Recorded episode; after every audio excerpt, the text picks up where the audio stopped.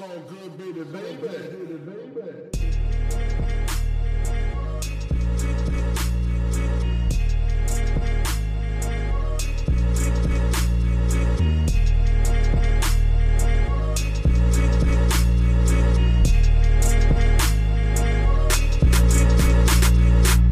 Hallo zusammen, mein Name ist Jan Wehn und ihr hört endlich eine neue Folge vom All Good Podcast. Für die Ausgabe 112 habe ich mich mit Kolja Goldstein getroffen und mit ihm ausnahmsweise nicht über seine kriminellen Verbindungen oder Gefängnisaufenthalte, sondern Musik gesprochen.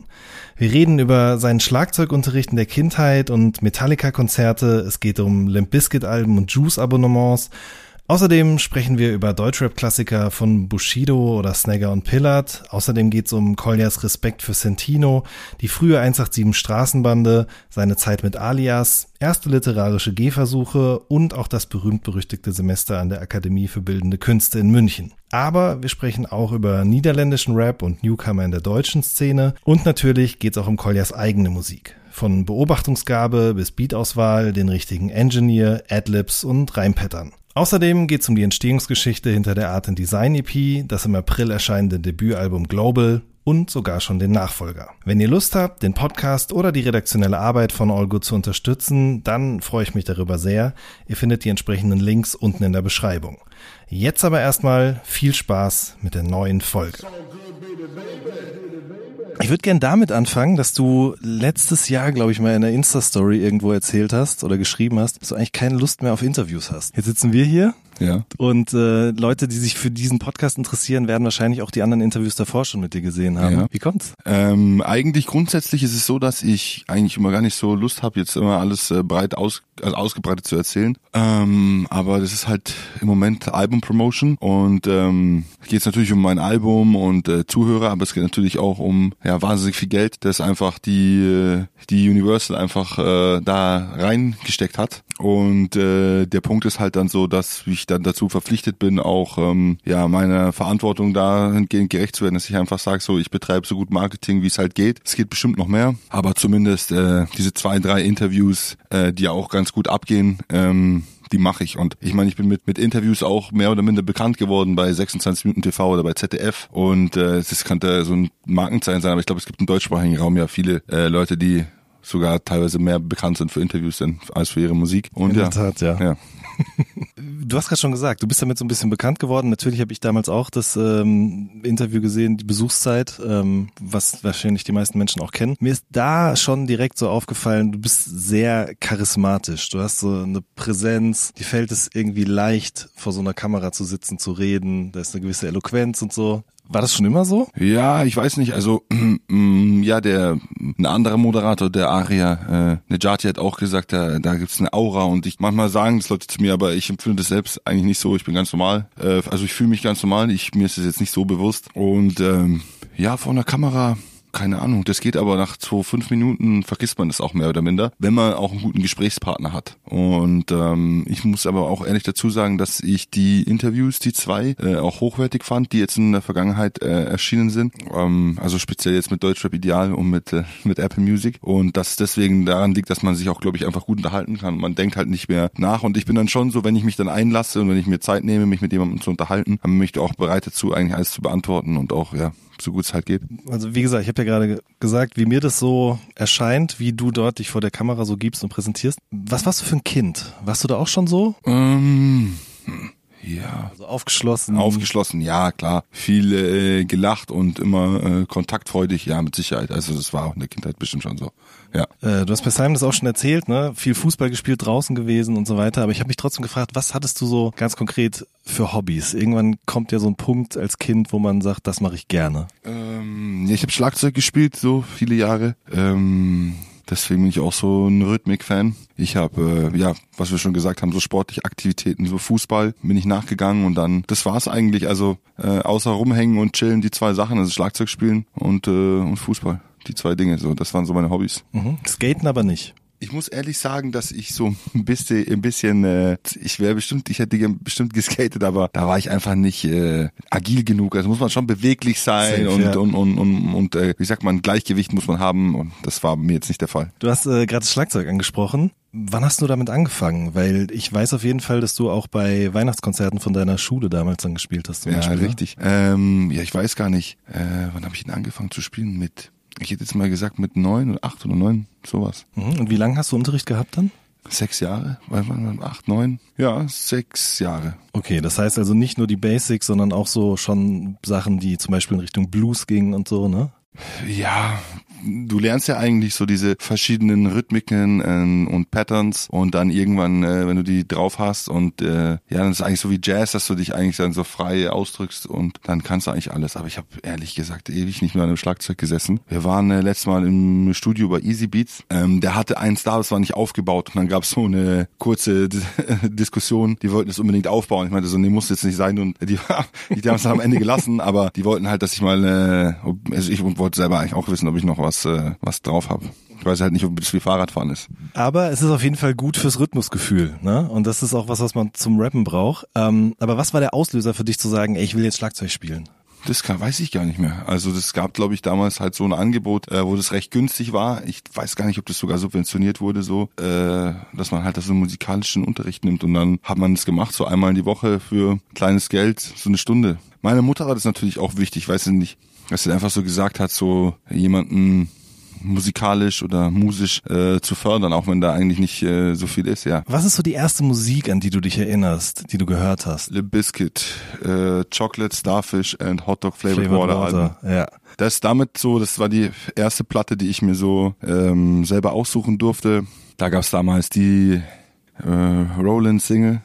Und ja, die habe ich halt gesehen und dann wusste ich, ich muss dieses Album haben. Mm, Wir sind das dann kaufen gegangen so. Das war schon ein gro großes Ding, ähm, weil man halt damals echt noch so in diesen Läden halt doch dann die Musik vor Ort auch anhören. Da gab's dann so sechs CD-Player mit so Kopfhörern. Beim Warm und so. WOM, World of Music, genau richtig. Und ja, das war, also zu diesem Zeitpunkt habe ich halt auch Musik anders kom also konsumiert, als ich aber es ist halt auch ein, äh, vielleicht ein schlechtes Wort, so konsumieren, aber damals habe hab ich, glaube ich, Musik anders geschätzt, zu schätzen wissen. Die Kunst von jemand anderem, ist halt auch ein wichtiges Thema. Aber das Optische und Visuelle wird da auch eine Rolle gespielt haben, oder? Also wenn man ein Biscuit sagt, denkt man ja safe sofort auch an diese Mütze von Also die die, habe ich auch gehabt. Ja, diese Mütze habe ich auch gehabt und das weiß ich noch, dass die damals, das war, das müsste, also rein meiner Erinnerung nach müsste das im, sich um 2000 handeln und 2000 war das so dieser Euro, also deutsche Mark zu Euro. Und ich weiß, dass es damals 70 Mark gekostet hat. Und meine Mutter, die hat einfach gesagt dazu, ja, also unabhängig und so bin ich heute auch, unabhängig, ob ich das Geld dafür habe oder nicht, dass ich mir halt nicht alles kaufen muss. Meine Mutter hat gesagt, ich kaufe dir keine Mütze für 70 äh, Mark, das gibt's, das, äh, das wird's nicht geben. Und Mark war halt damals auch noch richtig viel Geld. Und ähm, ich habe es ja am Ende des Tages irgendwie doch bekommen. Und ähm, genau, also das war schon das erste Mal so, äh,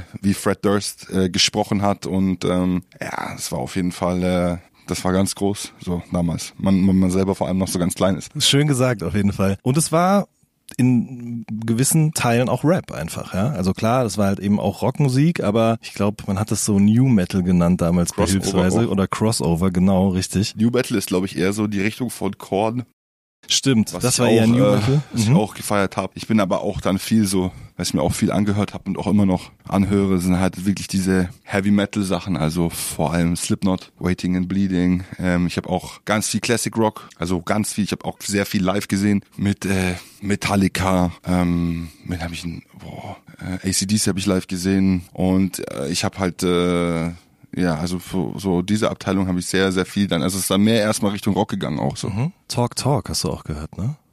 Talk, Talk? Was Mhm. äh, jetzt? So, ja, so 80s Pop Wave, ja. Das kam später. Das, Das kam später. später. Das waren dann so die äh, die Platten, die mein äh, Vater so hinterlassen hat. Also mit Platten meine ich CDs. Und Er hat auch eine wahnsinnig große ähm, Schallplattensammlung aber gehabt. Aber da war dann halt so äh, London Calling, äh, Depeche Mode, solche Sachen. Und dann geht's halt dann wieder rüber so Richtung Prodigy. Bin ich dann schon wieder da gegangen so. Also ja, da habe ich auch sehr viel gehört. Okay. der macht große Augen. Der, war, der weiß nicht, oder war das nicht gedacht? Auf jeden Fall. Also so ein paar Sachen Ja. habe ich mir schon so zusammengesucht, aber ist auf jeden Fall sehr, sehr interessant. Ja. Ähm, aber wir müssen natürlich auch darüber sprechen, wie du eben dann Deutschrap für dich entdeckt hast, ne? Mhm. Weil du das ja auch sehr früh schon verinnerlicht hast, von Savage über Sammy bis Azad zum Beispiel. Also ja. wie ging das die los? erste deutsche, die erste Deutschrap Platte, die ich äh, gekauft habe, war Azad. Und zwar aber nicht Leben, sondern das Release danach, Faust des Nordwestens. Das war so die erste deutsche Platte, die ich gekauft habe. Ähm, Was war da der ausschlaggebende Punkt? Fernsehen oder? ähm, ich glaube, dass Oh, das ist das, äh, das müsste ich. Ich glaube, also das Cover sieht ziemlich düster aus und hat mich aber auch so erinnert an Jada Mindtricks hat auch so ein äh, düsteres Cover mal gemacht so und ähm, ich glaube, dass es einfach so diese jugendliche oder junge Neugier war und ich dann die Platte mir angehört habe und gedacht habe, das, das ist ja was komplett anderes, was komplett Neues auf meiner eigenen Sprache ähm, und habe die dann äh, mir ja wie gesagt zugelegt und habe dann ähm, Azad gehört und habe dann nach Azad, ich glaube, dass es dann so um die Zeit war mit Carlo Koksen und eins, äh, dass das danach kam. Und dann, ja, the rest is history. Der auf diesen Fahrplan so reinkommt dann, da kann man sich dann so echt ausmalen, so was danach gekommen ist. Also dann kann man von Bordstein bis zu Skyline, was für mich so das prägendste Album war, ähm, auf, ich würde sogar sagen, vielleicht nicht auf der deutschen Sprache, es gab schon noch andere zwei, drei äh, deutsche Alben, jetzt nicht nur Rap, aber ich würde auf jeden Fall das Album immer ranken, sehr hoch. Und ähm, ja, ab da war es dann schon um mich geschehen. Das heißt, da kam dann. Nach Faust des Nordwestens kam vom Bushido King of Kings. Aber wie bist du darauf zum Beispiel aufmerksam geworden? Ich erinnere mich Hm. dran, dass ich auf Carlo Cooks Nutten aufmerksam geworden bin durch die Juice. Okay, So. ähm, die Platte stand im Müller und da ist Bushido zu sehen mit ähm, zwei Ärschen neben sich in Stringtanga mit einem Pitbull und hat eine dicke Kette an. Das war einfach so, es hat alles auf sich gezogen und ich musste mir das Ding sofort holen. Und ähm, damals war der ja völlig unbekannt, also den hatte ja keiner. Ähm, ja, also das, das habe ich mich jetzt gerade erinnert. Und ich glaube halt, dieser Step von King of Kings zu Carlo Nutten 1 zu vom Bordstein bis zu Skyline, das war ja wie so eine Transformation. Der wurde einfach wirklich zu einem Superhelden dadurch, ja? Ja, auch ohne. Heute ist es halt anders, weil der Inform Informationsfluss äh, halt nahtlos ist, weil ich, wenn ich sehen will, was mein Lieblingsartist in den Staaten gerade macht oder in Indien, ist ja unabhängig, kann ich mir jederzeit darüber informieren und das Internet weiß alles. Aber zu diesem Zeitpunkt, wir reden jetzt glaube ich ob 2000 oder 2001, denke Genau, ich. ja. Ähm, ich weiß noch, das Demo-Tape von Bushido kam 99, wir reden jetzt Jahr 2000. Da gab's halt, äh, da gab's gar nicht, also Es gab nur die Musik und hier und da vielleicht mal ein Foto im gerade beginnenden Internet. Ich überlege so, ja? gerade, ich bin, ich bin 91er Jahrgang, aber es war nicht 2000, weil 2001, wo World Trade Center Anschlag war, habe ich die Musik noch nicht gehört. Also ich denke, dass ich das dann ein Jahr später entdeckt habe. Vielleicht 2002 reden wir dann. Und dann habe ich die Sachen rückwirkend quasi gekauft und angehört, wo die schon released waren. Bin ich erst draufgekommen. Ich denke, ich muss so zwölf gewesen sein. Okay. Elf oder zwölf. Und du, ich habe gerade die Juice schon angesprochen, du hast sie im Vorgespräch auch schon angesprochen. Du Ja. warst auf jeden Fall Abonnent auch, ja? Ich war mal eine Zeit lang Abonnent und zwar gab es dann diese Jubiläumsausgabe, wo halt so voll viele äh, Deutschrap-Gesichter drauf waren und ähm, dann gab es natürlich immer die CDs äh, mit Free Tracks und äh, halt Interviews. Und da wurde aber auch halt so, also ich weiß, dass ich zum Beispiel Lil Wayne, ich halt nicht auf dem Schirm. Und dann gab halt dieses erste Interview mit ihm in der Juice, äh, vor, soweit ich weiß, hat der The Carter damals gemacht, die Platte, wenn mich nicht alles täuscht. Und ähm, also das war halt das erste Mal, dass man halt, was keine Television gab, äh, damals hat Hip-Hop ja noch nicht stattgefunden, so ein Mainfernsehen, wo man sich halt so informieren konnte. Das war das Tor zur Rap-Welt. Äh, du hast da auch das erste Mal über Kollega irgendwas erfahren, hast du äh, bei Aria, glaube ich, auch erzählt. Ne? Ja, ja, ja, Kollege kam ja damals äh, raus und ähm, und 2006. Halt auch, ja, und auch wie.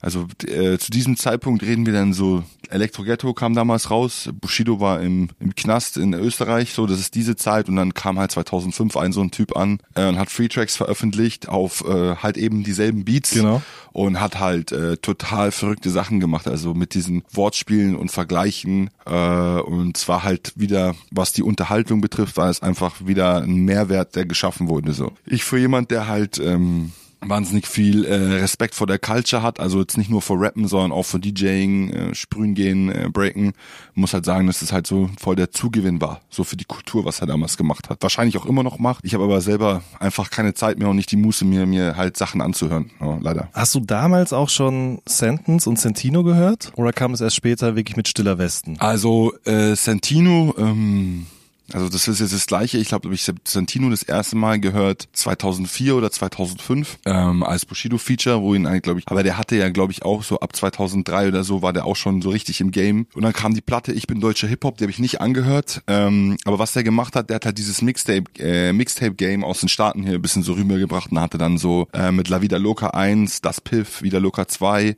hatte halt so ähm, diese, und meine Jungs haben halt diese Sachen, äh, also meine Freunde haben dann das angehört und ich habe es dann auch mitgehört und muss ehrlich sagen, dass diese Genialität, die ihm da zugesagt wurde, ich ehrlich gesagt nicht gesehen habe, weil ich halt äh, das Gefühl habe, hatte er trägt zu weite Klamotten und ähm, der kopiert mir die Amis zu viel. Aber ähm, später, also da es gab so ein Interview von ihm mal, wo irgendwie so im, im Hintergrund sind so Kabel und so und da hat er die Stille Westen, das Stille Westen Album halt äh, vermarktet und das habe ich mir halt angehört und es war für mich halt auch ähm, ein unglaublich gutes Album. Ich glaube auch, dass ich, habe ich glaube ich noch mal geschrieben geschrieben vor ein paar Jahren so, ob man die, mir die Platte nicht geben kann, weil sie nicht erhältlich ist. Er hat ja damals dann auch aus Polen heraus ohne GEMA, ohne alles, ohne ja, ja. Labelcode einfach CDs, so 2000 CDs verkauft und ähm, auf der Platte kann man irgendwie so mega viel äh, Pain hören und ähm, es ist sehr, sehr düster, ist sehr rough und da muss ich ihm so, wir zünden Kerzen an, vor Maria schießt, siehst unser Schutz, Beamber,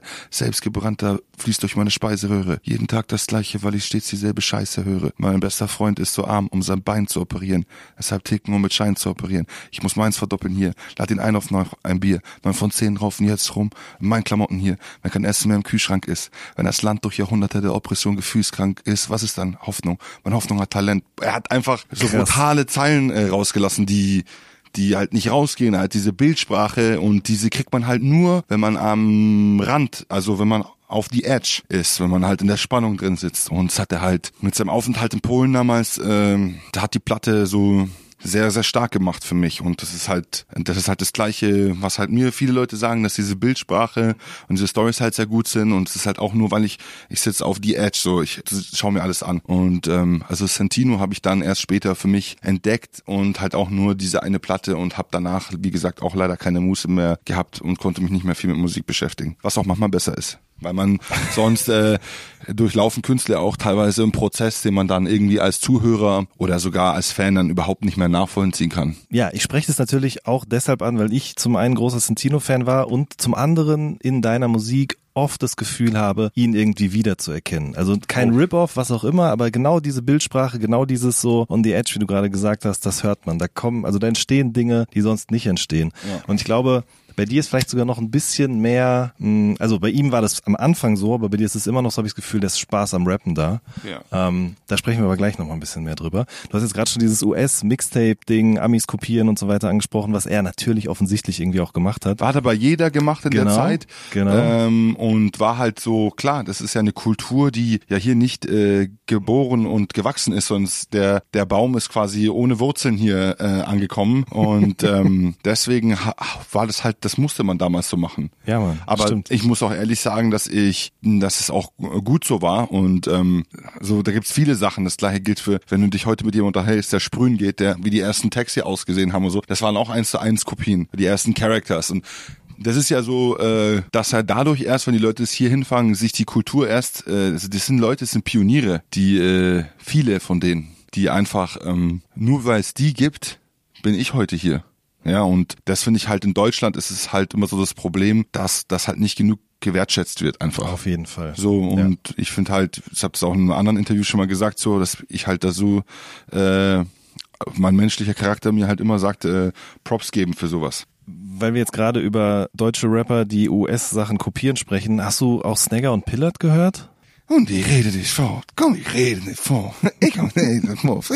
Ja, Bruder, ähm, ich selber nicht so viel. Äh, ich hatte aber einen so einen Freund von mir, der hat halt so extrem dieses Snagger und Pillard äh, Ding äh, gefeiert und das waren ja teilweise von der Technik dann einfach nur so, also Diplomat, Diplomats, Dipset waren halt einfach so bekannt dafür, für die Leute, die jetzt neu sind, die sind sich damit nicht, die haben halt so zehn Zeiler gemacht. Und das war halt Snagger und Pillard, die haben einfach zehn Zeilen gemacht und haben auch hatten gute Vergleiche ähm, und es war halt mehr so übertrieben übertrieben. Also die Darbietung war halt übertriebener. Also übertrieben hat, glaube ich, jeder, aber da war es halt so ein bisschen offensichtlich mit der Stimme und der Intonation. Aber selber viel gehört habe ich die, habe ich die nicht. Okay. Ähm, ich glaube, also Snagger, da gehe ich inhaltlich irgendwann nicht mehr mit, aber was die Energie angeht, muss ich sagen, habe ich selten einen Rapper gehört, der so da ist vor Mike wie der. Ne? Und das ist aber was, was ich bei dir auch sehr höre. Also nicht, dass du es dir von ihm hast, aber das ist selten heutzutage nur noch. Ne? Gerade wo alles um Vibe geht und so weiter und so fort. Ja, aber es geht auch um, äh, um Rappen, es geht auch um Skill, es geht auch darum, ob du halt, ähm, ich weiß nicht, ist es also, wenn ich jemanden anschaue, dann kann ich so nach äh, kurzer Zeit, meine ich zumindest, in den meisten Fällen so erkennen, ob der es ernst meint oder nicht ernst meint. Und wenn ich jetzt sage, ich rappe, dann müssten die meisten Leute bei mir zumindest sehen, dass ich es auf jeden Fall ernst meine. Aber wenn ich es mal nicht mehr ernst meine, mache ich es auch nicht mehr. Ähm, aber du hast, also die US-Sachen, die du gehört hast, da hast du schon in anderen Interviews jetzt auch drüber gesprochen, Mob Deep, äh, 50 Cent zum Beispiel. Du hast auch russischen Rap gehört. Ähm, ich habe mehr Französisch gehört, als dass ich Russisch gehört habe. Zum Beispiel? Erinnerst du dich noch? Ja, wer wird sich nicht erinnern. Also das ist auch, glaube ich, äh, mit Mob Deep, was ich erzählt habe, so die äh, prägendsten äh, Sachen sind auf jeden Fall so Lunatic, 45, ähm, Scientific. Was habe ich noch? Also ja, ähm, die haben ja dieses eine Album gemacht mit äh, Strasse Payette und den ganzen äh, Sachen drauf, was für mich halt, ja, du musst dir so vorstellen, ich fahr Auto, so, ich hab, äh, ich höre mir diese Sachen halt an letzte Woche und äh, die Jahre davor, halt jede Woche höre ich halt die Platte und überlege mir halt, ob es nicht mal an der Zeit wäre, sowas wiederzumachen. Ähm,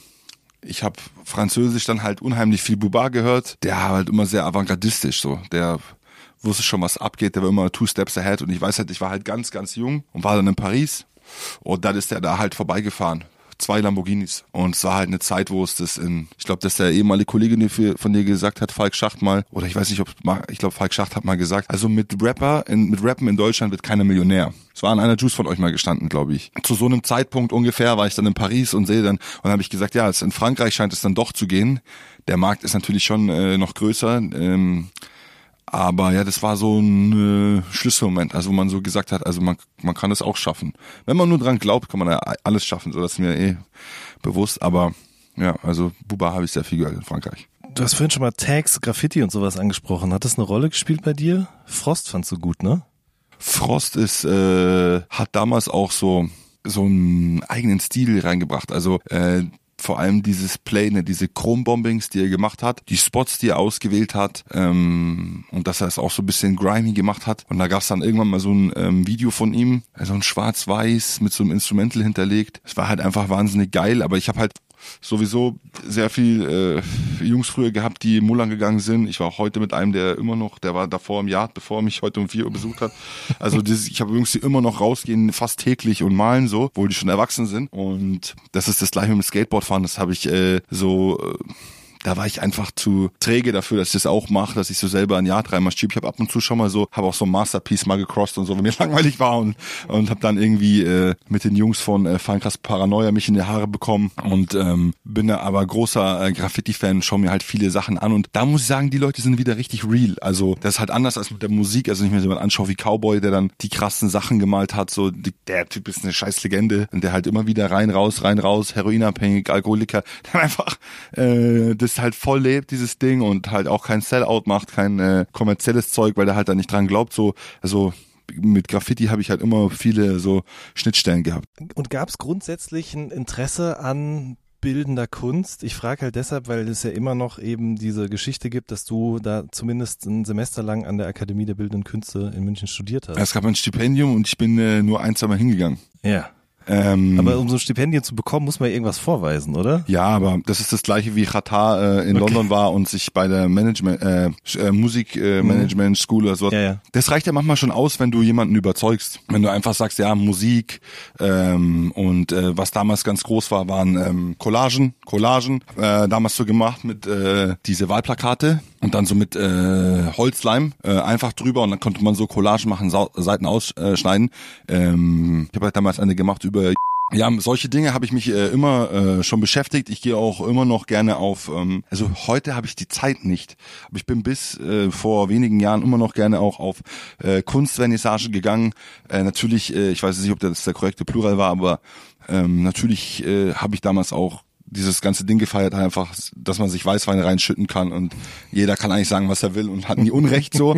aber ich habe halt immer ähm, Kunst äh, sehr gefeiert. Nicht alles, aber es gab schon Sachen, die ich äh, geil fand. Also und dann halt auch immer so in Verbindung mit der Lebensgeschichte ist. Es gibt im Hip-Hop auch, dass ich Chief Keef nicht gefeiert habe, bis ich wusste, wer das ist. Und so ist es auch mit äh, Jean-Michel Basquiat oder äh, wo er dann mit Andy Warhol was zusammen gemacht hat oder so. Also solche Sachen. Das äh, ist erst später gekommen, wo ich mich halt äh, ausgiebig mit den Personen dahinter äh, beschäftigt habe. Ja. Und wie ist mit Literatur? Hast du gerne gelesen als Kind oder? Ja, als Kind weniger, später dann schon. Es gibt halt so ein paar Sachen, die halt so, so unheimlich prägend sind. Also George Orwell, 1984. Ähm, das habe ich mir jetzt auf Englisch geholt, einfach um es auf Englisch auch mal zu lesen. ist ja Originalsprache so. Was war noch? Also mit diesen ganzen äh, äh, Nietzsche und so, das, da kannst du mir fernbleiben. Da habe ich, also da habe ich nichts, der 50 Stunden lang im Lido spazieren, am Lido spazieren geht, so interessiert mich nicht. Ähm, was war noch richtig gut? Das war ein richtig guter äh, Schriftsteller. Das ist auch schon lang her, wenn ich mal die Zeit hätte, mal ein Buch zu lesen, mein Lieber. Aber heutzutage ist es halt so, dass das alles vorportioniert ist. Also liest man sich die 48 Laws of Power durch oder so. Oder von 50 Cent, wo das alles so unterteilt ist. Früher war das halt mehr so eine Journey, die man gemacht hat mit einem Buch. Also es war besser als Television zu schauen. Aber weil du dein Gehirn benutzen musstest. Ich habe, ähm, also von Kafka habe ich paar Sachen gelesen, weil er halt äh, so eine große Rep Reputation hat. Muss aber ehrlich sagen, wenn er mir erzählt, dass der Mann zur Kakerlake wird und so, da das war mega zäh, aber das war dann auch mega Knastzeit, so mega Bücher bestellen in der Bibliothek und mega spät schlafen gehen und sich so, also ja, Kafka habe ich auch noch gelesen, aber okay. weiß nicht, ob man das unbedingt machen muss. Du hast ja auf jeden Fall dich auch selbst literarisch betätigt, ne? Blog-Einträgen aus dem ja, Nachtleben. Ja, von ganz früher. Und sogar, was ich meine, gar nicht so schlecht. Ey, ich muss ganz ehrlich sagen, das hat, du hast auf jeden Fall eine Beobachtungsgabe, aber das wundert mich auch nicht, weil ich kenne ja deine Musik. Ja, also, ja. ich sag mal so, man erkennt auch in diesen Dingen, wo du einfach auf der Tanzfläche stehst und ein bisschen erzählst, was um dich rum passiert, ja. schon, was da auch mal rap-technisch draus werden kann. Ja, es war damals auch so eine Zeit so, dass man einfach ähm, jetzt ist so, wenn ich halt rausgehe, muss ich halt schauen, dass ich halt so viel absorbiere. Also Dinge, die ich ja, Dinge, die ich gesehen habe. Heute muss ich halt schauen, was ich sehe und dann muss mein, mein Gehirn mir, muss kurz für mich entscheiden, ob es jetzt essentiell wichtig ist oder eher nicht, weil man natürlich mit so viel Scheiße äh, ganz Zeit äh, zugebombt wird. Mit äh, Scheiße meine ich jetzt nicht nur Menschen, sondern auch mit so einfach verfehlenden Situationen.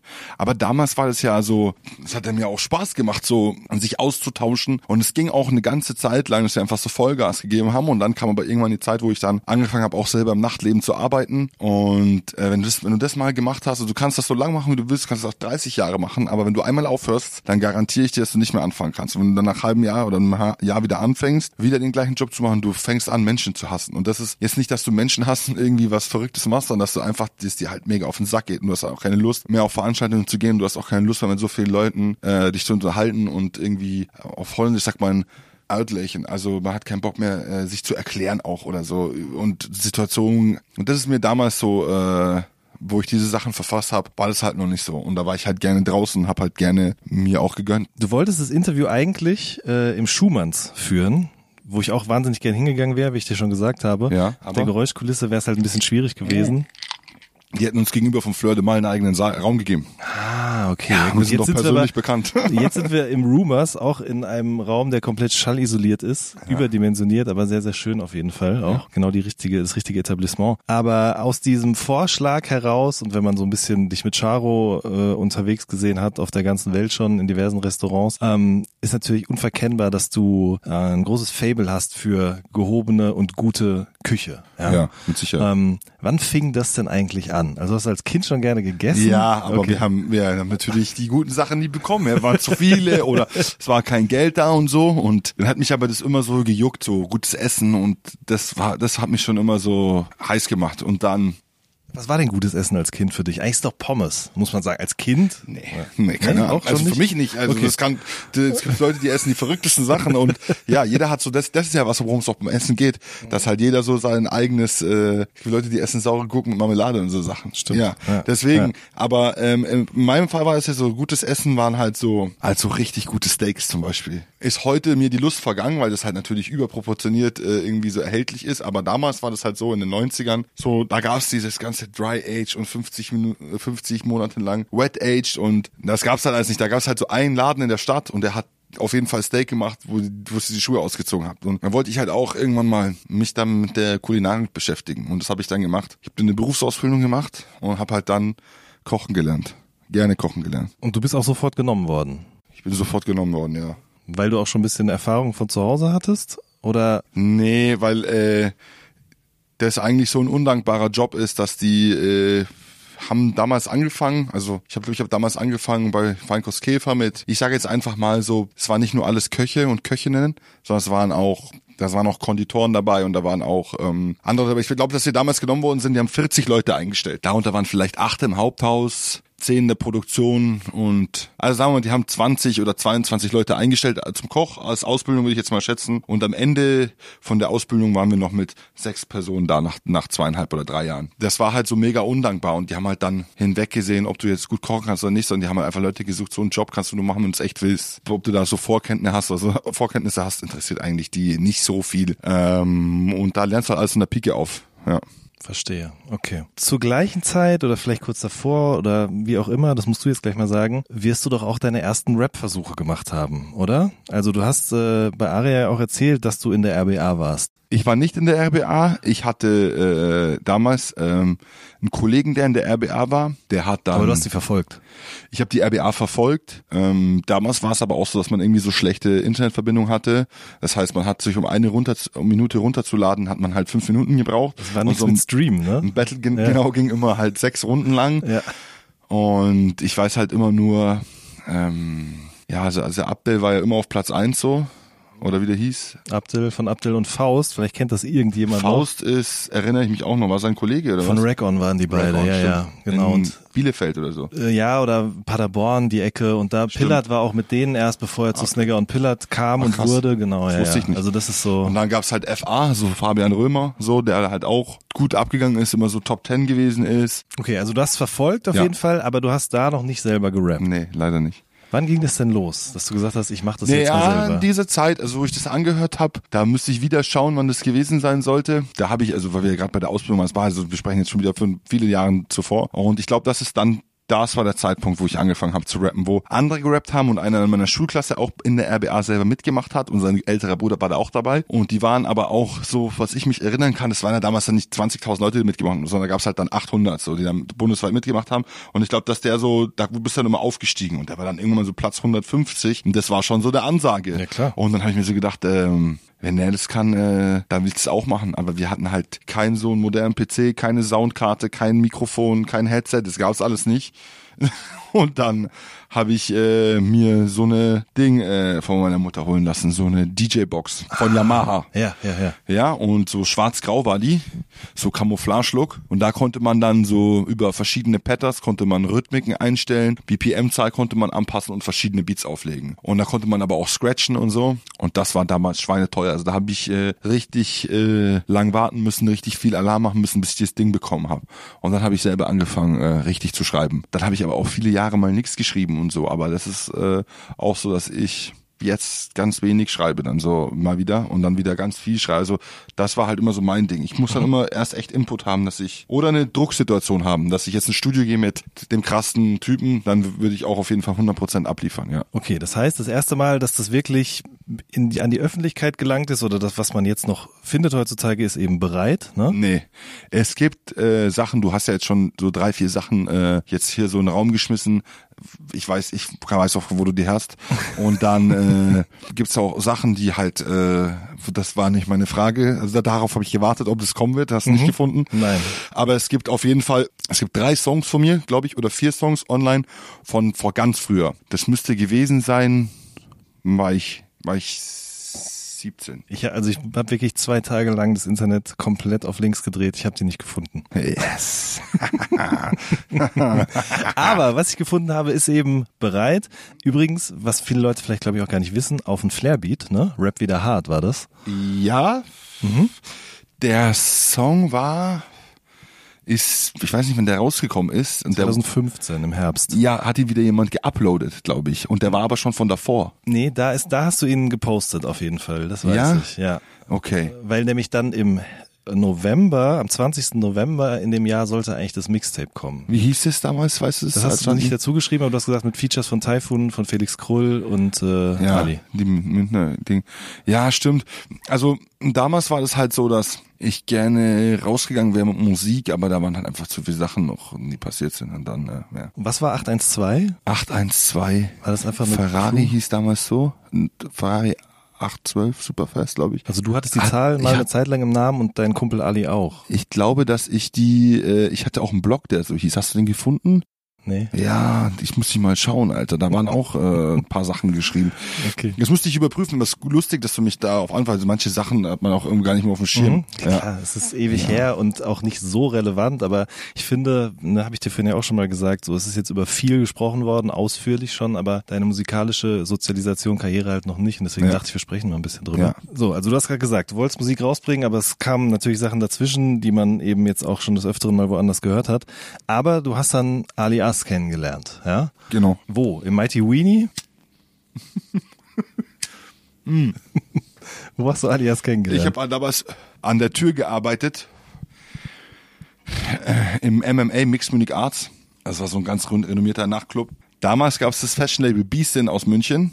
Genau, von Äh, Fu und von Duki und äh, Fu, genau. Und die haben da Veranstaltungen gemacht und ich habe da die Tür gemacht. Und da sind natürlich alle Hip-Hop, also es war, das war die Veranstaltung. Ja, natürlich, so. ja. Und da sind halt, äh, du glaubst, du hast Platz für 500, 600 Leute und da kommen halt äh, bestimmt, also da kommen ein, kommt ein Vielfaches einfach. Und du musst alle hart aussortieren. Das hat mich natürlich äh, sehr beliebt gemacht bei äh, bei vielen guten Leuten und sehr unbeliebt gemacht bei, bei vielen schlechten Leuten, weil ich dann halt teilweise irgendwo gesessen bin, im Envy oder so, und dann kommen Leute und sagen, ey, du hast mich nicht reingelassen, erinnerst du dich an mich vor zwei Monaten? Sag so, nein, Digga, das bin ich nicht. Ähm, auf jeden Fall, ähm, da sind natürlich auch viele Rapper so äh, einfach auch hingegangen, so zum Feiern und viele Fußballspieler. Und ähm, Ali Ass ist da auch gewesen. Und der hatte aber ein Problem ein paar Wochen zuvor in einem Laden, wo wir auch äh, Leute kannten und dann haben wir halt äh, uns so kennengelernt und dann haben wir das äh, cool gelöst und ähm, ja genau und so hat es eigentlich angefangen. So kam eins zum anderen. Du hast dann äh, Musik mit ihm gemacht, diesen All the Way Up Remix. Ich glaube, das war so das erste, was ihr zusammen gemacht habt, Ja. was rauskam. Ne? Äh, und dann hast du ihn ja auch auf beiden Touren zu den beiden Alben, die dann kamen, Versucht begleitet. zu begleiten. Ich wollte gerade sagen, ne, bei der einen da kam Tour immer Knast, ja. ja, ging es dann irgendwann nicht mehr weiter für dich. Aber als du noch da warst auf der Euphoria-Tour, waren die Leute sehr begeistert, weil du nämlich immer so einen Lucy-Remix gespielt hast, ja? Boah, dun, dun, dun, dun. Das äh, muss ich sagen, dass ich ähm, diese Zeit von äh, der Ali hat ja kam ja zurück mit diesem Ey Mann, wo ist mein Autotape? Mit, Output. Ich glaube, das war der ist Witz. mein Output? Ja, Ja, ja, genau, schönes Wortspiel an der Stelle. Und da war war der halt so der erste hier äh, in, im Süden, der halt so äh, große Features dann hatte auf seiner Platte. Da, so kam der zurück und die das Album habe ich jetzt nicht großartig gehört und er hatte dann danach was rausgebracht, wo eben Lucy drauf war und Jagdflucht ähm, Jagdflucht, ja, richtig. ja. Und das war halt so der Punkt, dass ähm, ich diese Instrumentals, die damals halt äh, von, es war halt ein neuer Sound, das war was Neues. David das, und Eli, ja. Richtig. Und das Ja. war halt jetzt nicht bundesweit und so, aber das war ein neuer Sound und der kam von hier um die Ecke, zwei Straßen weiter und ich habe das äh, sehr gefeiert und der hat halt auch nichts gemacht, was der auch halt nicht gemacht hat. Also der hatte nicht äh, irgendwelche Geschichten erzählt, die er nicht lebt, sondern der hat halt seinen entspannten Lifestyle, seine, seine Bohem, hat er quasi so cool äh, released, also nach außen gebracht. Und ich habe dann diese Instrumentals auch cool gefunden. Und so wie ich das halt heute auch ähm, gemacht habe mit äh, anderen Künstlern, dass ich meine Zeile von denen benutze oder meine Melodie von denen benutze, habe ich das damals auch bei Ali gemacht, dass ich äh, seinen Song geremixed habe, speziell für die Tour. Und da ging es halt dann schon immer so, wenn wir rappen und so, dann ist es geht's auch immer um Competition. Also es geht immer darum, er hat den Song schon mal gemacht, jetzt will ich den aber auch machen, so und will ihm zeigen, dass ich es noch besser kann. Und das ist halt oft, was ich auch habe, wenn ich heute halt Musik äh, mache, dass ich halt, ich krieg einen Part von jemand mit einer Hook und dann schicken die mir das und dann kriegen die das Ding zurück und dann höre ich es mir nicht mehr an, weil es ja von der anderen Person ist und dann releasen die das und dann sehe ich, dass die noch ihren Part komplett umgeschrieben haben, weil natürlich, dann merken die auch so, oh scheiße, der gibt ja Gas, okay, dann muss der noch rangehen so und das ist halt Competition und ja, also da habe ich den Song geremixed und habe glaube ich auch ein, zwei andere Sachen, äh, eigene Songs geschrieben und habe letztes Mal lustigerweise äh, zwei Stück gefunden davon auch irgendwo. Wie war das generell so? Ich meine, du kommst aus München, oder du kommst nicht aus München, aber du bist hier auf jeden Fall, hast du eine sehr lange Zeit verbracht. Ähm, alias eh klar so, aber wie war das so vorher? Also sprich, keine Ahnung, Square One, Blumentopf, Main Concept. Sind das Sachen, die du mitbekommen 6,90 hast? Meter. 90. Ähm, also Blumentopf ist sowieso eine Riesensache so hier. Dieser Conscious Rap. Ich muss ehrlich sagen, dass ich so, äh, ich wäre heute nicht, wer ich bin, wäre es damals nicht gewesen, wie es war. Cora E. Ich habe mit Cora E geschrieben vor einem Jahr oder so, ob wir den Song nicht remixen wollen. So Kann, könnte man gut machen. Auf jeden Ich habe auch äh, zum Beispiel jetzt äh, Am I Wrong? Ding, ding, ding, ding, ding, something for real. Das kommt aus Norwegen. Die Jungs, die wohnen bei uns in Amsterdam. Die haben die Rechte dann dran. Wir haben überlegt, ob wir nicht einen Drill-Remix davon machen sollen. Auf jeden Fall, äh, ja, also ähm, ich habe von der Oldschool, von den Oldschool Conscious Sachen schon so ein paar Sachen mitbekommen. Äh, selber höre ich davon, glaube ich, nichts mehr. Wobei man sagen muss, wenn die dann damals Major gegangen sind, äh, massive Töne, ähm, wie hieß der andere, der etwas äh, festere, der aus Hamburg kam, soweit ich weiß. F ähm, Ding war auch krass, ganz kurz dazwischen, Ferris MC, ähm, Sammy Deluxe, würde ich eigentlich auch noch dazu zählen, Weck mich auf, Pff. Also das ist auch so wie das Sammy Deluxe hat mir mal Props gegeben und das war aber schon wirklich lange her. Also bevor ich äh, hier mit ABC und die, die Sachen davor, also wirklich doch viele Jahre davor mit Alias zusammen, hat er mir mal Props gegeben und ich habe aber den nicht so auf dem Schirm dann richtig gehabt, so wie viel der eigentlich schon gemacht und gearbeitet hat und released hat, bevor wir alle gekommen sind. Also der hat da schon alles erreicht. Auf jeden Fall. Ja, also Das muss man wirklich sagen. das ja. Bo war der etwas festere Typ, den ich meinte. Okay, ja. Das Bo. Nee, da sind schon ein paar Sachen, die einen so auf diese oder jene Art und Weise geprägt haben. Das kann man, glaube ich, nicht, äh, nicht leugnen. Ähm, aber nochmal eben kurz zurück zu, zu David und Eli. Was übrigens viele Leute auch nicht wissen, ist, dass David, der eine von den beiden, angefangen hat mit Felix Krull tatsächlich, ne? Also Tage des Stemmers, komplett von David produziert und heute Hatte aber damals auch schon David Lorraine hatte da auch was produziert für ihn, Stemmer, so ein Schwarz-Weiß-Video. Unglaublich gutes äh, Instrumental, musste aber off offline genommen werden wegen Rechten oder so. Also ähm, der hatte aber damals schon immer so ziemlich ähm, ziemlich gute Sachen am Start. Ich habe heute leider keinen Kontakt mehr, so weil ich einfach zu viel unterwegs bin. Und früher war das auch so, dass du mal einen guten Beat bekommen hast. Das war generell äh, sehr schwer, nicht nur bei den Zweien und dass man auch bezahlen muss. Und heute ist es so, dass dir die Dinger um die Ohren fliegen, dass dir mich halt auch immer noch jeden, jede Woche Labels anrufen für Verlagsstil so und sagen, wir geben dir das und wir haben diesen Produzenten und diesen und die kann dir mit Falco ein Feature klären und dies, das und jenes. Und ähm, heute ist es halt alles ganz anders. Aber damals war das so, wenn du dann da reingegangen bist und die haben dir einen Beat so gegeben, der geknallt hat, dann war das halt, das ist halt nicht mehr wie heute, wo es halt Millionen Freebeats gibt und Richtig. Du hast dann den Beat gehabt, du hast den gehört, du hast da drauf geschrieben und das so oft wiederholt, bis es einfach auch gesessen hat und was Besonderes war, Richtig. ich glaube. Ne? Haben die damals eigentlich auch schon ihre Sachen gemacht in dem Hinterhof, in dem auch äh, Meister Ede und der Pumuckel gewohnt haben? Da war das erste Studio tatsächlich. Ähm, und dann sind die aber umgezogen, so drei, vier Straßen weiter an der Isar, irgendwie so an der Brücke und haben dann da ein neues Studio aufgemacht, aber auch in so einem Hinterhof ohne Meister Eder oder Pumuckl. Und dann haben wir da, bin ich dann halt öfter mal vorbeigekommen, wenn halt Ali immer da war mit DJ Scream.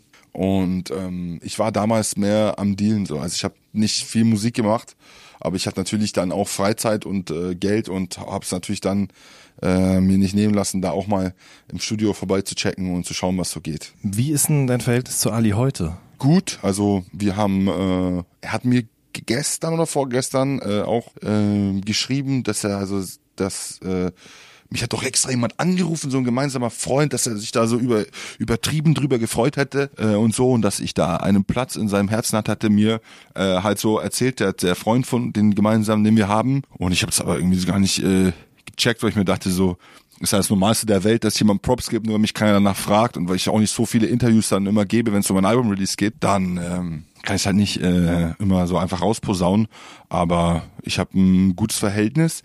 Ich, er weiß so ungefähr, was bei mir so ein bisschen privat abgeht. Ich weiß, was bei ihm so ein bisschen geht. Und wenn er, er ist ja auch wahnsinnig viel unterwegs so, er geht ja auch extrem viel äh, anderen Musik, Musikprojekten nach, die jetzt nichts mit ihm selbst zu tun haben. Und dann ja, bleibt halt da wenig Zeit, dass man sich trifft. Ich bin heute hier in München. Wenn du es jetzt sagst, könnte ich ihn jetzt einfach anschreiben. Aber dann hier wird er sich bestimmt äh, gleich äh, ins Taxi setzen und vorbeikommen. Ja, also gutes Verhältnis. Sehr schön. Ähm, jemand anders aus einem ganz anderen Umfeld, aber auch aus München, mit dem du früh connected hast, war Beat Baron. Beat Baron, ja. Ähm, Wie kam das zustande? Der war damals. Sorry, ey, ich frage ja auch so überlegen. Sachen. Ne, aber ist doch gut, ist doch mal was anderes, wenigstens ähm, der sich äh, mit also muss ich aber dazu sagen gleich von also alle Interviews, die ich jetzt hier geführt habe, die letzten zwei und, und das, ist- das ist dann schon immer gut, sind auch verschiedene Sachen. Wenn ich jetzt wieder mit meinem Vater fragst, wenn du mich wieder fra- fragst, wie es im Knast war und was äh, irgendein Medium über mich geschrieben hat, ja, dann wäre es langweilig. Also es ist schon gut so.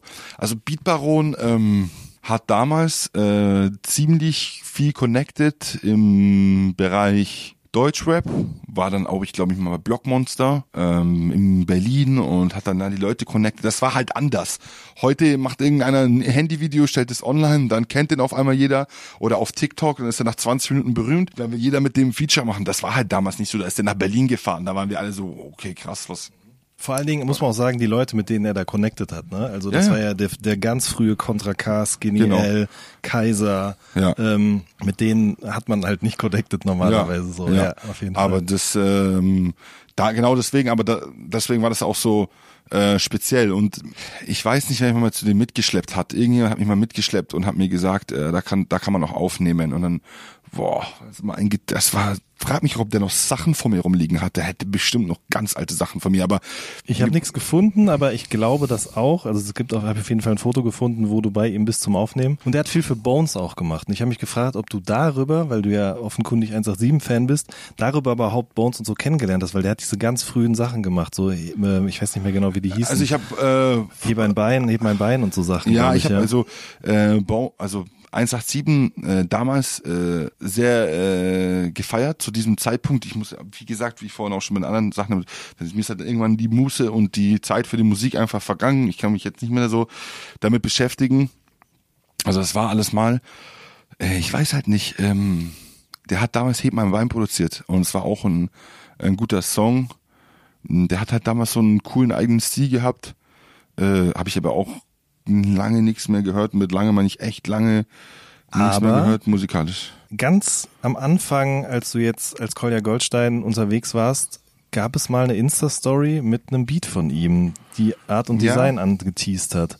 Aber der Beat ist halt nie, auf Nie Art und Design. rausgekommen, Genau, ja. ja. Und du musst ja auch so, der Entstehungsprozess ist ja ein, ein ganz äh, eigener. Also ich krieg dann Beats, die ich gut finde und dann habe ich ja selber so Handyvideos gemacht und so.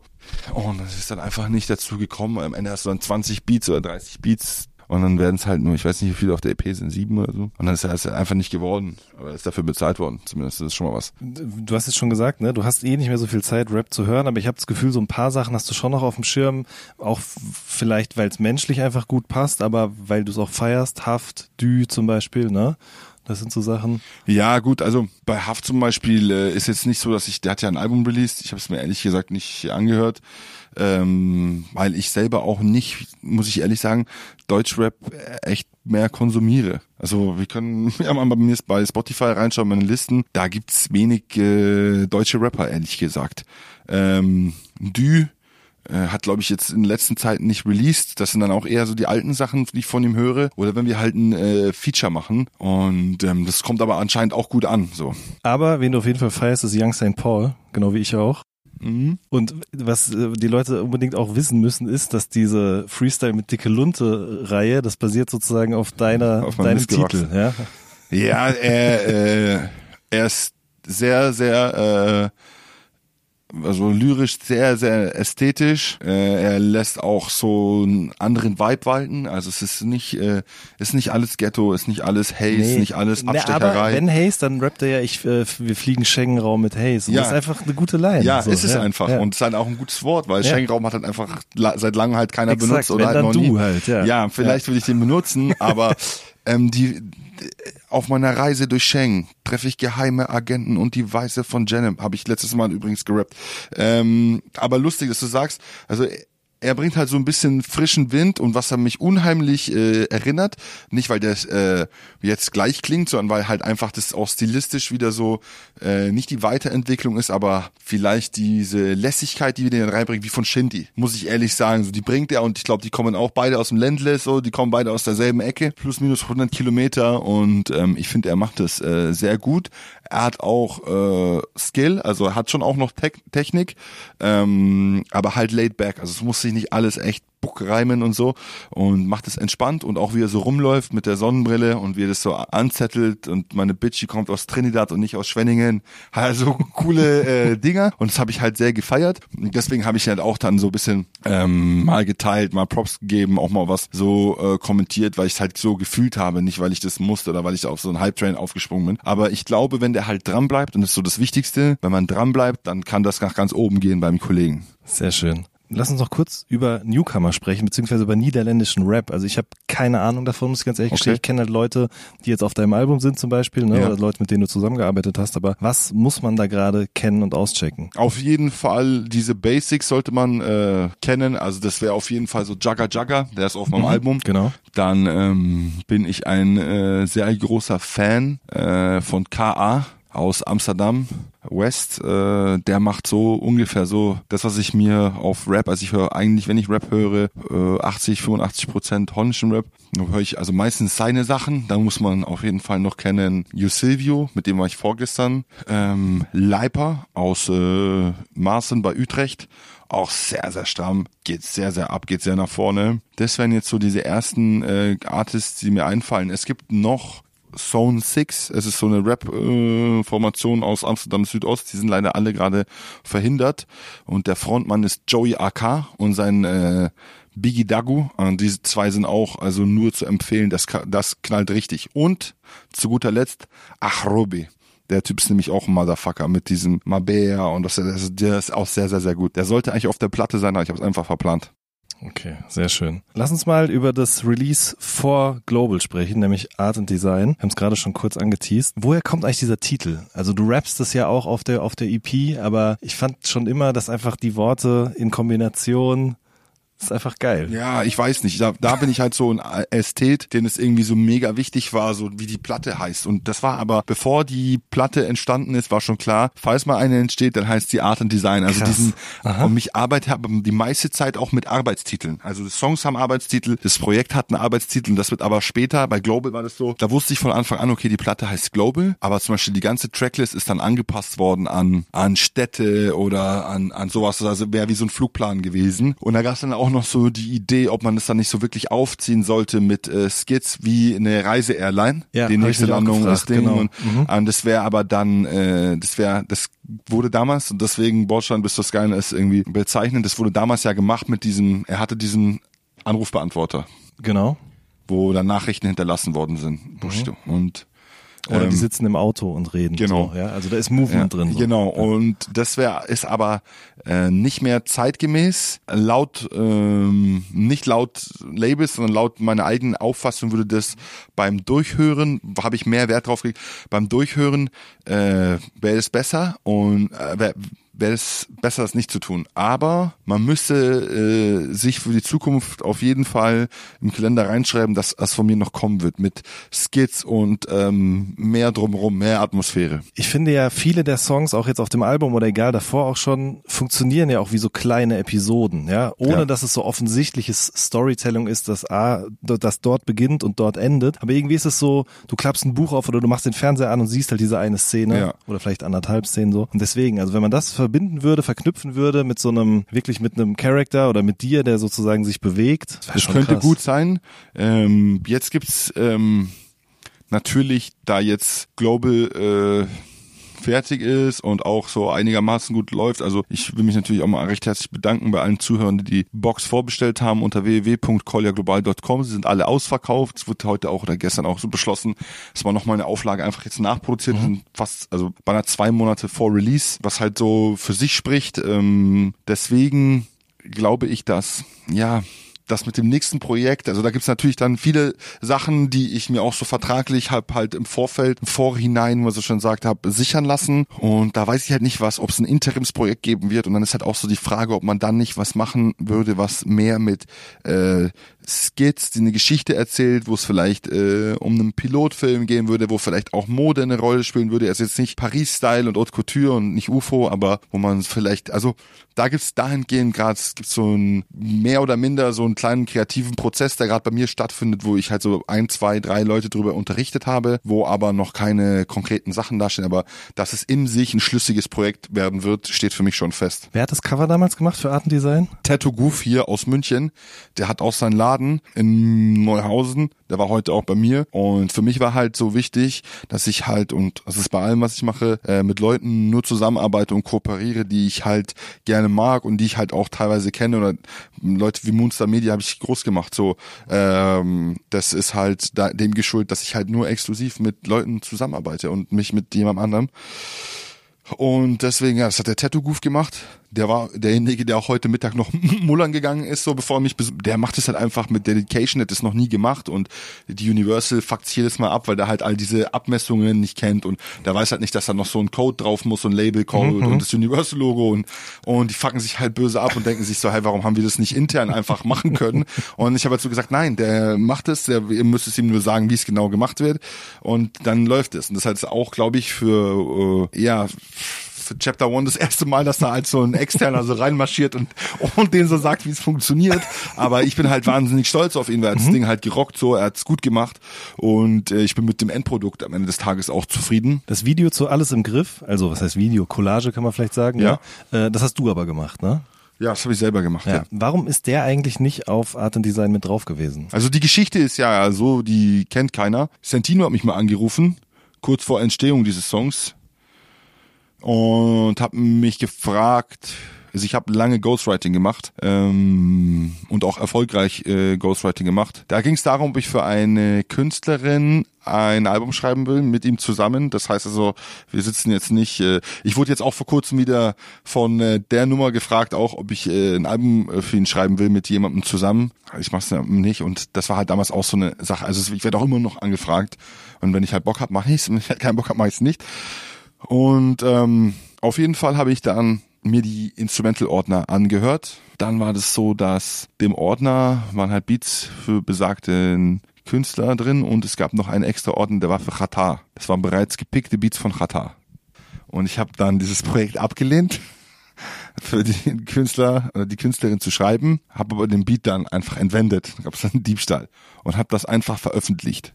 Und Da gab es ähm, kein Zurück mehr. Genau, und ich glaube, dann hätte ich halt die Rechte nicht dran.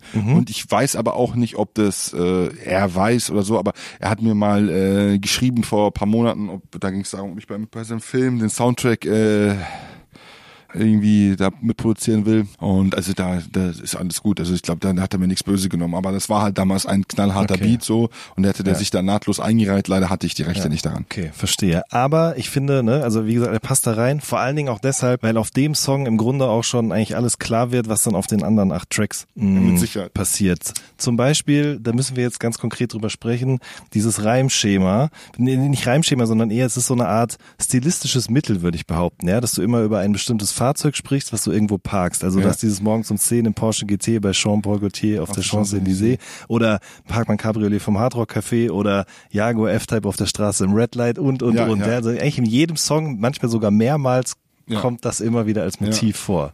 Woher ist das? Ja, wir haben natürlich, äh, ich bin Autoliebhaber, äh, hochwertige Kraftfahrzeuge sind für mich äh, der einzige Luxus, den ich mir echt gönne, neben Uhren und teilweise trage ich überhaupt keine Uhren mehr, dann ähm, oder trage nur die einfachsten äh, Modelle, weil mich das so ein bisschen, weiß ich nicht, einengt mittlerweile merke ich das immer mehr. Aber gute Autos, da geht einfach nichts drüber. Und deswegen, also weil ich so ein Autoliebhaber und Fanat bin und ähm, deswegen kenne ich halt auch alle guten Modelle und die auch die nicht so guten. Und äh, dieser ähm, strahlt einfach äh, ja Erfolg aus für mich und ähm, deswegen werden da eigentlich so viel hochwertige Sportfahrzeuge äh, geparkt auf den Songs. Ja. Und der, der, der Trick ist wahrscheinlich dann Jaguar F-Type auf Straße im Red Light, also zu gucken, wie kann man Fahrzeughersteller plus Modell irgendwie gut reimtechnisch mit was anderem. Ja, ist halt so ähm, einfach gute Wörter so. Also du kannst dir ja so vorstellen, durch meinen Kopf geht halt, wenn ich dann anfange, da geht eine Autobahn durch, wieder kommen äh, jede Minute kommen da 30, 40 Wörter durch, die gut sind. Also wie jetzt im äh, Schengen-Raum folgen. Also Schengen-Raum ist ein äh, gut, gutes Wort. Und dann äh, fliegen da halt die Sachen an mir vorbei. Das ist ja so, mit was du dich meistens beschäftigst. Den Wortschatz hast du auch und dann ähm, kennst du, dann fällt dir halt, wenn du dich viel mit Fahrzeugen beschäftigst, wahrscheinlich, ja, Bentley Grau, Schengen-Raum, äh, fallen dir halt dann da äh, Wo- Worte darauf ein oder so. Und das, ja, das, so, bin halt fahrzeugaffin. Ja, und du bist auch generell, glaube ich, wörteraffin, beziehungsweise ist mir das schon des Öfteren aufgefallen, ne? Keine Ahnung, nautische Meilen, Waschbetonkleber, Schmauchspuren. Das sind äh, genau wie Schengen-Raum auch Wörter, die nicht jeder in seinem Text verbauen würde. Wir haben mit diesen äh, besagten Wörtern, also das sind einige dabei, wo wir tagtäglich damit in Kontakt äh, sind, wo Leute ja, keine Ahnung, nautische Meilen, das ist einfach, äh, das hat, kommt bei uns mal öfter über den Flur und dieses Wichtiggetue und auch selbst wenn Leute das, diesen Beruf nicht äh, Vollzeit nachgehen, sich einfach wichtig machen, weil sie so daherreden. So ist das bei uns und da bleibt einfach auch äh, wahnsinnig viel immer so im Wortschatz dann zurück davon. Metrische Tonnen ist übrigens auch noch so ein Ja, Wort. Ja. aber Tonnen hat schon jeder gemacht, aber warum hat doch keiner metrische Tonnen Ne? gemacht? Ja, klar. Ja, Das ist sozusagen extra und special auf jeden Fall. Wie machst denn du das eigentlich? Du sagst gerade, okay, da ist äh, Wörterautobahn in deinem Kopf, du greifst die raus, schreibst du die ins Handy und setzt dich hinterher hin und puzzelst das zusammen, oder? Also es gibt zwei äh, Situationen. Es gibt einmal die Situation, dass ich eigentlich so, dass ich eigentlich so nach Amsterdam fahre und dann treffe ich mich mit Jungs und dann äh, ist es so, dass wir dann hier bei Head Capitol Café zum Beispiel im, im Norden sitzen. Dann quatschen wir, dann spielen die Backgammon oder wir gucken Fußball und dann gehen einfach gute Gespräche, also für mich gute Gespräche äh, los. Ob die jetzt für andere so sinnstiftend wären, will ich jetzt mal bezweifeln. Und dann äh, hat man einfach viel Street Talk oder man kriegt selber auch sehr viel mit, wenn man selber in Sachen verwickelt. So, und dann hat man zum Beispiel eine gute äh, Ausgangspunkt für eine Geschichte. Und die Geschichte muss ja nicht immer von Anfang bis Ende erzählen, sondern es reicht ja aus, die wichtigsten oder die, wie ich vorhin gesagt habe bei Santino, diese starken Zahlen da rauszunehmen. Den Rest interessiert ja keines. Ah, Du hast ja nur zwei Minuten Zeit für einen Song so. Und da schreibe ich dann immer, fallen mir dann Reime ein. Und dann meistens ist es aber so, dass ich dann in der Küche an meiner Dunst, Dunstabzugshaube stehe mit Marlboro Light und äh, stillem Wasser und dann äh, die ganze Zeit im Loop. Also erstmal muss ich ein gutes Instrumental finden. Das nimmt die meiste Zeit in Anspruch. Ich Was ist ein also- gutes Instrumental? Ja, da müssen wir äh, Extra Podcast. ja, das, da bin ich, also da bin ich der Schwierigste, mit absoluter Sicherheit. Also da werde ich dir garantieren, dass ich, also da habe ich einen ganz eigenen Geschmack. Also das heißt nicht, dass die Instrumentals, die andere benutzen, schlecht sind, aber ich habe so einen eigenen Geschmack und viele Sachen, die ich höre, da, boah, das würde ich niemals benutzen. Aber umgekehrt ist es auch so, dass Leute zu mir halt oft sagen so, boah, also bei Fark, ich check nicht, wie du darauf rappen konntest oder du hast auf ABC einen Drillbeat, hast du normal gemacht, ganz komisch, aber trotzdem geil. Also bei mir ist es so, ein gutes Instrumental fängt immer an mit den Drums. Also ein Produzent, der richtig mich überzeugen will, der hat zehn Drumsets schon liegen, wenn ich reinkomme und die meisten sind schon Live-Drums. Und dann komme ich rein und dann hat er nur, spielt der Live-Drums ab. Und dann sage ich zu ihm, weil ich ja Schlagzeug gespielt habe, ja, sage ich zu ihm, die Live-Drums sind geil, aber schau mal, hier muss die Snare, ich will diese Alia-Snare.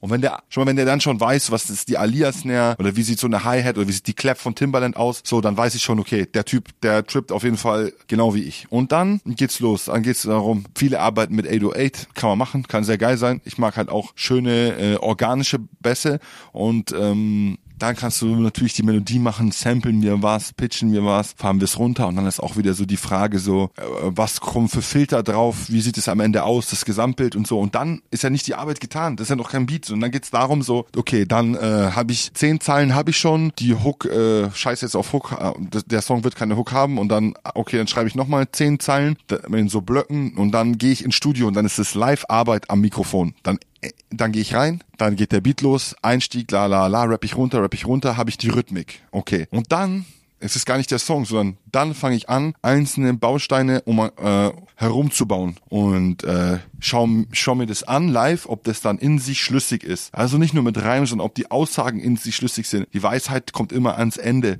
Die Frage kommt immer vor der Hook. Der Cliffhanger muss immer mit einer guten Intonation reinkommen. Solche Sachen, die ich halt einfach so für mich intuitiv äh, gelernt hätte. So arbeite ich dann live im Studio. Und einen guten Beat für mich zu finden, ist halt äh, unmöglich. Und dann geht's halt so weiter, dass die Arbeit dann erst beginnt, dass ich sage, jetzt müssen die richtigen Breaks gesetzt werden. Und da bin ich ja, also wenn, bei Breaks hört's auf. Also das macht das Ding erst lebendig. Du erweckst ihn zum Leben, wenn du Beat Breaks machst, wenn du Pausen machst, wenn du Cut-Off-Filter drauflegst, wenn du äh, eine Kick zwei, dreimal hintereinander kommen lässt. Ähm, und das macht das Ding erst dann äh, rhythmisch, äh, beweglich, agil, dynamisch. Äh, und da lege ich halt unheimlich viel Wert drauf. Und dann geht's auch darum, so äh, natürlich Mix und Master und so, aber da geht's, da geht's halt dann darum, so dass das, das Gesamtprodukt halt einfach Fahrt aufnimmt. So, so und da bin ich halt äh, voll in meiner eigenen Welt, wenn ich das mache. Und da könnte ich halt äh, stundenlang drüber sprechen. Und es gibt wenige Engineers, was geht mir nicht nur um Produzenten, das sind eigentlich mehr Engineering-Arbeit. Es gibt wenige Engineers, die hm, ab Tempo mit mir arbeiten können. Also ich habe auch Leute gehabt, die, mein Engineer ist ja vom Playboy Carti so rausgeschmissen worden aus der Studio-Session und so Dinge sind halt schon auch pa passiert. Und der Junge ist eine Eins. Deswegen, ich glaube, dass die Amerikaner noch anders arbeiten. Ich habe mir das letzte Mal angeschaut bei äh, UFO hat so einen Film rausgebracht vor wenigen Tagen. Da ist er im Studio mit das war ja nicht Gada, glaube ich, war es Gada, ich weiß nicht. Und der wird halt auch recorded von so einem deutschen Engineer. Der wird schon auf Zack sein, aber da merkst du halt schon, dass der so Typ schon so ein bisschen gelangweilt ist und so, dass die Leute einfach noch schneller arbeiten und du musst doch wissen, was die wollen. Und ich bin halt, wenn es ein Engineer klickt, dann lasse ich den nicht mehr gehen. Dann bleibt er bei mir auf Schoß und da muss er immer mitkommen und der darf mich in meinem kreativen Prozess auch nicht stören. Der muss auch so intuitiv selbst wissen, was jetzt an, an der Zeit ist. Ja, und da gehe ich auf. Da braucht dann, wenn ich im Studio bin, äh, wo Casablanca gemacht wurde, äh, also Casaway mit Dumoroc, da hatte dann so ein, äh, mehrere Leute mitgebracht, die da an der Entstehung beteiligt waren. Die haben alle äh, denen fast die Augen rausgefallen, wo ich dann gesagt habe, ich habe keinen Text und ich gehe jetzt ans Mikrofon und jetzt äh, die, die, die haben geil kurz nicht gewusst, was da passiert. Und das ist halt so, äh, ich arbeite da sehr schnell und das ist halt mein Beruf. Das, das ist das Ja, Wichtigste. Deine Craft.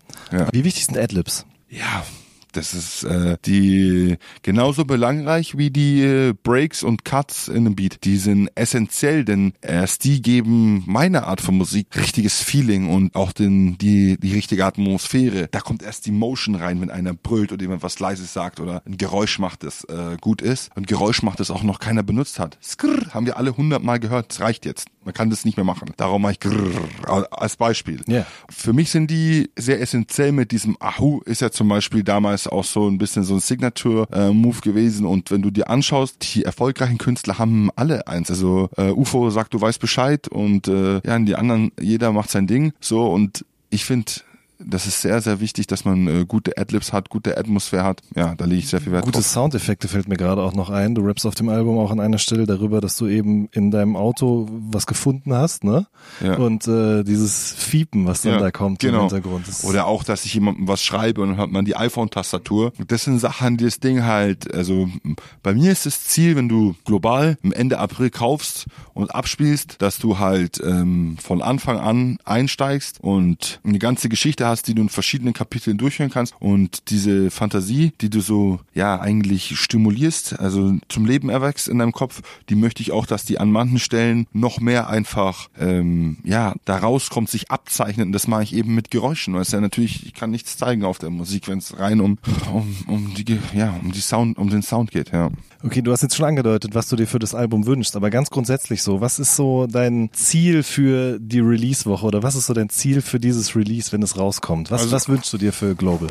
An erster Stelle wünsche ich mir, dass äh, manchmal ist es so painting the bigger picture, dass man halt so nah dran ist, dass man halt die Distanz nicht mehr dazu hat, dass man da zu sehr im Ent- Entstehungsprozess involviert war, dass man irgendwie so ein bisschen die Übersicht verliert. Und deswegen wäre es schön von außen zu hören, was Leute davon denken so. Und bei Musik, wenn das äh, gefällt mir oder gefällt mir nicht ist, bin ich ja schon zufrieden. Und äh, wenn es Kritik ist, die fundiert ist, passt mir das auch. Es gab ja damals auch in der Juice teilweise Redakteure, die völlig über die Stränge geschlagen sind. Äh, also das war dann, fand ich dann immer so, ja, dann hörst du halt nicht an oder mach halt keine Review dazu. Aber ist Blockmonster nicht mal auch ins Büro gefahren und hat irgendwie Steiger auf die 12 gehauen? Das war aber dann rap.de, aber Ja. es ist der gleiche, das gleiche Gebäude gewesen, also ja. Genau, also deswegen, das muss man nicht machen. Aber ich bin halt dann erstmal so interessiert, so ob wie diese allgemeine ja, Wahrnehmung ist, weil natürlich ähm, viele Leute drauf schauen werden, das habe ich auch schon mal gesagt, aus allen Bereichen der Musik.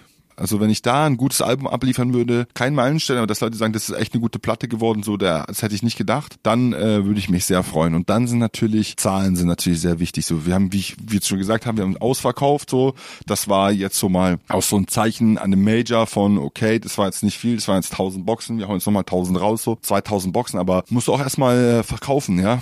Und dann ähm, sind die Zahlen auch äh, ganz gut, äh, die jetzt, äh, was die Vorab-Singles betrifft. Da hilft mir Universal auch mit äh, vernünftigen Platzierungen, soweit es ihnen halt möglich ist, was meine Musik betrifft, so die Musikart, die ich mache. Und dann wäre mir halt äh, wichtig eine gute Chartplatzierung diesbezüglich. Also eine hohe Chartplatzierung. Ich würde gerne äh, Top 10 gehen.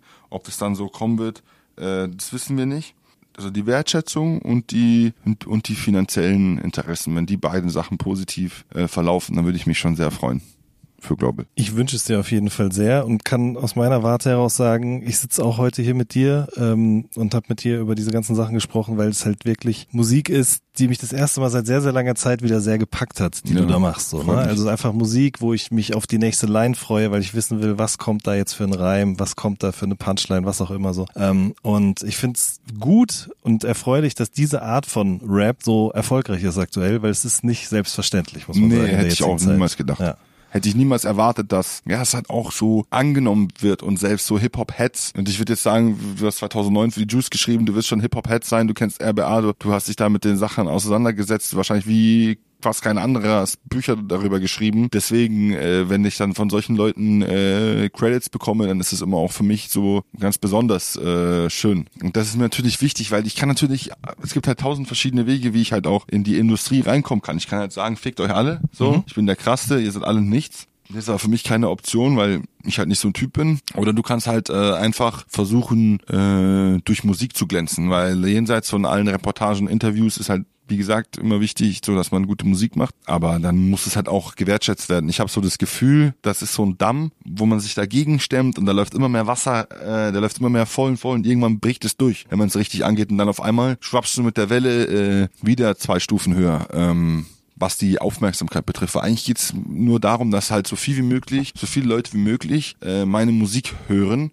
und dann sagen, ob sie es gut oder schlecht finden. Aber man muss sagen, der Markt für den Gangster-Rap, wie ich ihn mache, ist ja begrenzt. Also ich glaube nicht daran, dass du 10 Millionen monatliche Hörer haben kannst, wenn du sowas machst im deutschsprachigen Raum. Da glaube ich nicht dran. Ich glaube aber auch nicht daran, dass wenn du, dass wenn du jetzt auf einmal anfängst, dich komplett zu verändern, dass du dann auf einmal 10 Millionen monatliche Hörer hast. Ich glaube, dass man sich weiterentwickeln muss. Und ich glaube, mit der zweiten Platte äh, wird es da wieder anders aussehen. Und dann sehen wir uns auf jeden Fall wieder. Kolja, ich danke dir sehr für deine Zeit, für deine Offenheit und Ja. wünsche dir alles Gute Ja, vielen Album. Dank. Dankeschön für das Interview. Schön, dass du hier nach München gekommen bist, mich besucht hast. Und äh, ich bedanke mich auch bei allen Leuten, die äh, hier zuhören. Danke für, Dankeschön fürs Einschalten. Ich wünsche euch viel Gesundheit und Glück für euch und eure Familien. Und äh, ja, macht euch einen schönen Nachmittag oder Abend. Vielen Grüße.